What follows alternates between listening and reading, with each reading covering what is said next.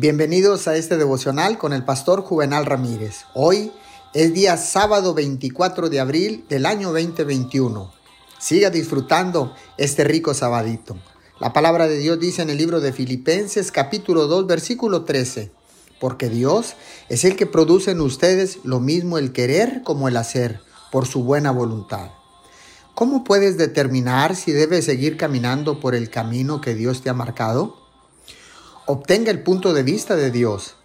Haz lo que la palabra de Dios dice que hagas. Sigue las instrucciones del Espíritu Santo.